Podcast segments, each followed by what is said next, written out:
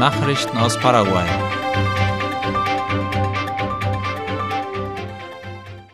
Senatur und A Todo Pulmón präsentieren die Route der Kolosse. Darüber berichtet die staatliche Nachrichtenagentur IP Paraguay. Die sogenannte Ruta de los Colosos verbindet touristische Sehenswürdigkeiten in Paraguay mit einem Besuch der größten Bäume des Landes. Sie zielt darauf ab, das Bewusstsein für einen verantwortungsvollen ökologischen Tourismus und die Bedeutung des Waldschutzes zu fördern. Das Projekt entstand dank einer Partnerschaft zwischen der nationalen Tourismusbehörde Senatur und der Organisation A Todo Pulmón. Die erste Tour findet im Süden des Landes statt und bietet interessante Attraktionen wie die sogenannte Matevar von Selecta, die Jesuitenruinen und das Kennenlernen der berühmten Chipa-Apo in der nationalen Chipa-Hauptstadt Coronel Bogado. Auf dem Weg haben die Reisenden die Gelegenheit, drei riesige Bäume in Bellavista und Artigas zu besichtigen. Paraguay nimmt an einer Sitzung im Zusammenhang des Pilcomayo-Flusses teil. Am gestrigen Dienstag hat in der argentinischen Provinz Salta die Sitzung der Trinationalen Kommission für die Entwicklung des Flussgebiets des Pilcomayo CTN begonnen. Darüber berichtet das Ministerium für öffentliche Bauten und Kommunikation MEOPC auf seiner Internetseite. Paraguay vertreten bei der Sitzung der Direktor der Nationalen Kommission zur Regulierung und Nutzung des Pilcomayo CNRP Arthur Niethammer, der Koordinator Ricardo Rodriguez und der Ingenieur Alexis Prieto. Hauptgesprächsthema ist das Vorantreiben des Masterplans, der mit Unterstützung der Interamerikanischen Entwicklungsbank WID erstellt wurde. Die Sitzung geht noch bis morgen. Paraguay will seine Saatguterzeugung für den Export ausbauen. Der Nationale Dienst für Pflanzenschutz und Saatgutqualität Senave hat sich mit der Organisation für wirtschaftliche Zusammenarbeit und Entwicklung OECD getroffen. Bei dem Treffen ging es darum, den Zeitplan für die Aufnahme Paraguays in die internationale Organisation voranzutreiben und so die Saatgutausfuhr zu stärken, wie IP Paraguay informiert. Das Ziel ist, paraguayisches Saatgut in die ganze Welt zu exportieren. Die Aufnahme in die OECD ist deshalb wichtig, weil die Saatgutsysteme der Organisation weltweit für die Zertifizierung von für den internationalen Handel bestimmten Saatgut anerkannt sind. Regierung bietet Kandidaten vor den Wahlen besonderen Schutz. Die Regierung hat den Kandidaten im Rahmen der Sicherheitsmaßnahmen für die Parlamentswahlen am 30. April Polizeischutz angeboten. Das gab Innenminister Federico González laut IP Paraguay auf einer Pressekonferenz bekannt. González bestätigte, dass 27.000 Polizeibeamte zur Bewachung der Wahlen bereitgestellt wurden, die von dem Militär unterstützt werden.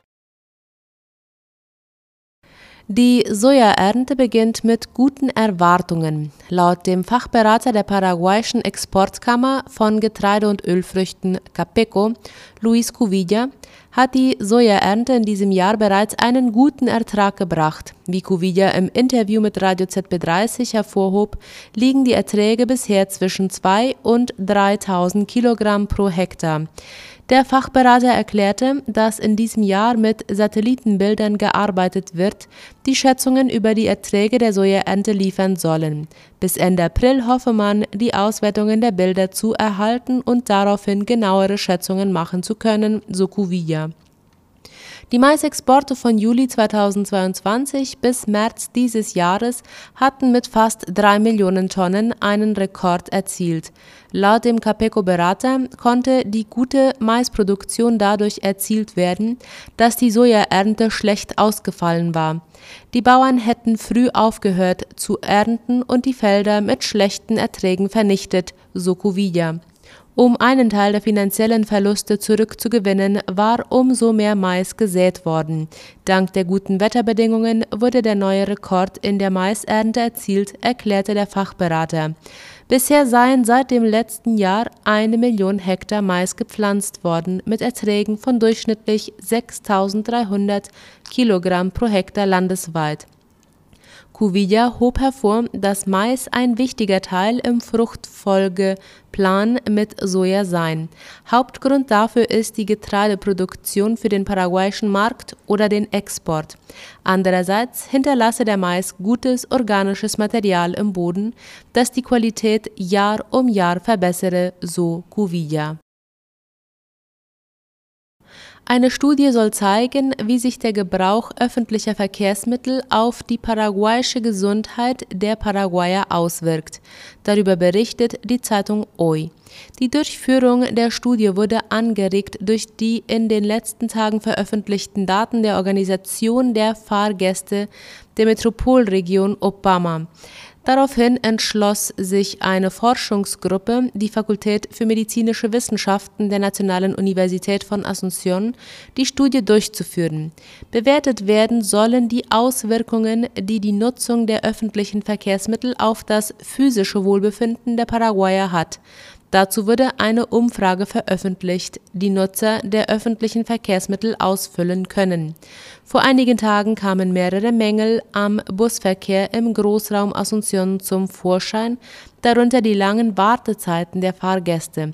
Nach dem Einschreiten von Obama stellte sich zudem heraus, dass einige Transportunternehmen Fahrkarten scannten, obwohl keine neuen Passagiere zustiegen Jorge Querey gibt seinen Rücktritt als Leibarzt von Fernando Lugo bekannt. Der Senator der politischen Partei Frente Guasú, Jorge Querey, hat laut Ultima Hora beschlossen, bis zum Abschluss der Präsidentschaftswahlen am 30. April nicht mehr der Leibarzt des ehemaligen Präsidenten Fernando Lugo zu sein. Jorge Querey ist auch Vizepräsidentschaftskandidat der Bewegung Neue Republik. Querey sagte, dass seine Entscheidung aufgrund der medizinischen Berufsethik und einer tiefen Freundschaft mit Fernando Lugo getroffen wurde. Seit der ehemalige Bischof Lugo nach Paraguay zurückgekehrt ist, hat er bei der Opposition Erwartungen geweckt, da die Präsidentschaftskandidaten Euclides Acevedo und Efraín Alegre seine Unterstützung suchten, aber nach dem Schlaganfall des Senators hat er sich nicht öffentlich zu den Wahlen geäußert die Abgeordnetenkammer wird für eine Befragung des Verkehrsministers zusammengerufen. Die Abgeordnetenkammer hat eine außerordentliche Sitzung für Montag, den 24. April einberufen, um als einzigen Tagesordnungspunkt den neuen Verkehrsminister Oskar Stark zum Thema des Transports in der Hauptstadt vorzuladen und zu befragen, informierte die Zeitung OI. Es ist erwähnenswert, dass die außerordentliche Sitzung eine Folge der Unruhe ist, die bei den Busunternehmen des öffentlichen Verkehrs ausbrach, nachdem die schweren Unregelmäßigkeiten wie das Registrieren von Geisterfahrgästen und die sogenannten Reguladas in einer Befragung des Ex-Verkehrsministers bestätigt und in einem Dokument festgehalten wurden. Die Reguladas, so nennt man den eingeschränkten Busverkehr, die zu langen Wartezeiten und überfüllten Bussen in der Hauptstadt Asunción führt, das Dokument, das sich auf die Befragung des entlassenen Verkehrsministers Victor Sánchez basierte, löste einen Skandal bei den Unternehmen des Transports aus. Das Plenum hält es jetzt für angemessen, den Antrag mit entsprechenden Änderungen an den neuen stellvertretenden Minister Oskar Stark zu richten. Das vorliegende Gesuch sei eine Reaktion auf die derzeitige prekäre Situation des öffentlichen Verkehrssystems, hieß es in der Begründung des oben genannten Projekts. Nachrichten aus aller Welt.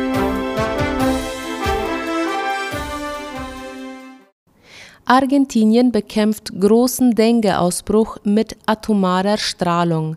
Das Nachbarland bekämpft einen der schlimmsten Dengue-Ausbrüche der letzten Jahre und sterilisiert Moskitos mit Hilfe von Strahlung. Wie Latina Press berichtet, verändert diese Strahlung die DNA der Mücken, die in die freie Wildbahn entlassen werden. Argentinien hat in diesem Jahr mehr als 41.000 Fälle der durch Mücken übertragenen Krankheit registriert, weit mehr als in den Vorjahren. Argentinische Biologen hoffen, Denguefieber mit experimenteller nuklearer Sterilisation bekämpfen zu können. Seit 2016 wird mit der atomaren Sterilisation experimentiert, wie es heißt. Biologen sterilisieren 10.000 Männchen pro Woche und wollen diese Zahl auf 500.000 erhöhen. Die erste Charge sterilisierter Männchen soll im November freigegeben werden. Die Mücken werden durch ionisierende Energie sterilisiert und diese sterilen Männchen auf den Feldern freigelassen. Wenn sie auf ein wildes Weibchen treffen, sind ihre Nachkommen nicht lebensfähig, erklärte eine Biologin. Lavrov besucht Venezuela. Russlands Außenminister Sergei Lavrov ist nach Brasilien nun zu Besuch in Venezuela. Dort rief er laut der Tagesschau zum gemeinsamen Widerstand gegen angebliche Erpressungsversuche des Westens auf. Es sei notwendig, die Kräfte zu bündeln, um den Erpressungsversuchen und dem illegalen einseitigen Druck des Westens zu begegnen, so Lavrov auf einer Pressekonferenz mit seinem venezolanischen Kollegen Ivan Gil. Lavrov und Chil verurteilten die Sanktionen gegen Russland wegen seiner Invasion in die Ukraine. Beide Länder wollen ihre Zusammenarbeit verstärken, wie das venezolanische Fernsehen berichtete. Nordkorea will Spionagesatelliten ins All schicken. Die selbsterklärte Atommacht Nordkorea hat laut eigenen Angaben die Entwicklung ihres ersten Erdbeobachtungssatelliten für militärische Zwecke abgeschlossen. Machthaber Kim Jong-un habe bei einem Inspektionsbesuch der Behörde für Luft- und Raumfahrtentwicklung angeordnet, die Vorbereitungen für den Satellitenstart zu beschleunigen, berichteten die Staatsmedien heute laut dem ORF.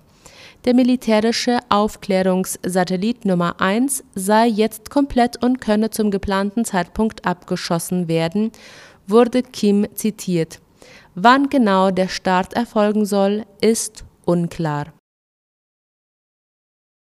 Weitere Kämpfe statt Feuerpause im Sudan.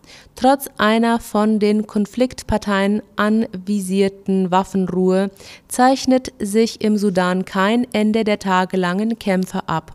Bewohner berichteten gestern laut der Tagesschau von anhaltenden Gefechten zwischen der paramilitärischen Truppe RSF und dem Militär in der Hauptstadt Khartoum, vor allem rund um die Militärzentrale und den Präsidentenpalast.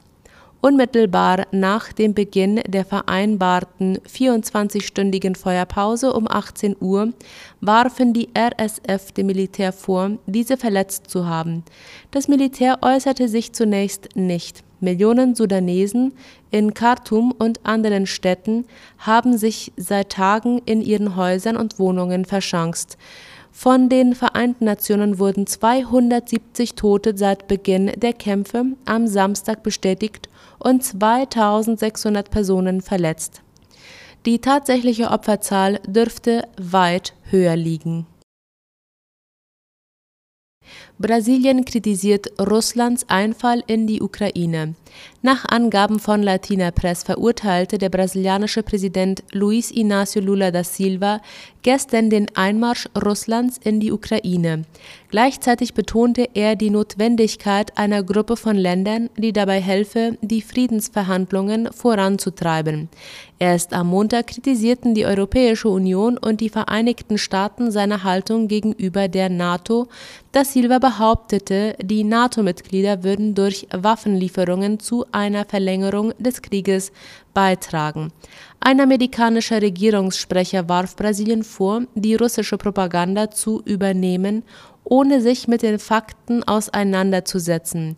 Der Berater des Präsidenten, Celso Amorin, wies diese Vorwürfe jedoch zurück. Während seiner Reise nach China und in die Vereinigten Arabischen Emirate forderte der brasilianische Staatschef erneut, die Friedensverhandlungen aufzunehmen. In Deutschland wird an die Opfer des Warschauer Ghetto erinnert. Anlässlich des 80. Jahrestages des Aufstandes im Warschauer Ghetto erinnerte der deutsche Bundespräsident Franz-Walter Steinmeier an die Verbrechen des Zweiten Weltkrieges. Laut der Tagesschau haben auch der polnische und der israelische Staatschef an der Gedenkfeier teilgenommen, bei der die deutsche Regierung um Vergebung bittet. Steinmeier hob hervor, dass viele Menschen in Polen und Israel den Deutschen vergeben hätten und räumte ein, dass diese Vergebung ein Geschenk sei, das man nicht erwarten dürfte. Im Warschauer Ghetto waren zeitweise rund 450.000 Juden auf engstem Raum zusammengepfercht. Zehntausende Menschen starben dort, etwa an Unterernährung oder durch Hinrichtungen. Am 19. April 1943 kam es dann zu einem Aufstand der Juden, der mit großer Brutalität niedergeschlagen wurde. Nur wenige überlebten.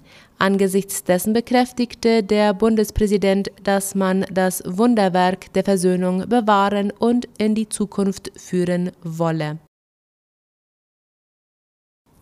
Die Europäische Union investiert in die Mikrochip-Industrie. Wie der ORF berichtet, plant die EU 43 Milliarden Euro für den Ausbau der Mikrochip-Industrie zu mobilisieren. Das Geld soll unter anderem aus dem EU-Haushalt und der Privatwirtschaft kommen. Vorher müssten das Europaparlament und die EU-Staaten dem Plan noch formell zustimmen, erklärt der ORF. Mit dem Vorhaben soll die Abhängigkeit von asiatischen Ländern verringert werden. Die Chips werden vor allem in Autos, Haushaltsgeräten oder Handys gebraucht. Sie sind jedoch schon länger Mangelware, was unter anderem dazu führte, dass viele Menschen monatelang auf die Lieferung von Produkten warten mussten. Der Verhandlungsführer des Europaparlaments Danica erklärte, dass die Investitionen die Probleme vieler Hightech-Industrien in Europa beenden dürften. Einigung zwischen Fox News und dem Wahlmaschinenunternehmen Dominion. Laut dem zuständigen Richter Eric Davis haben sich die Konfliktparteien am Montag vor Beginn des Zivilprozesses einigen können.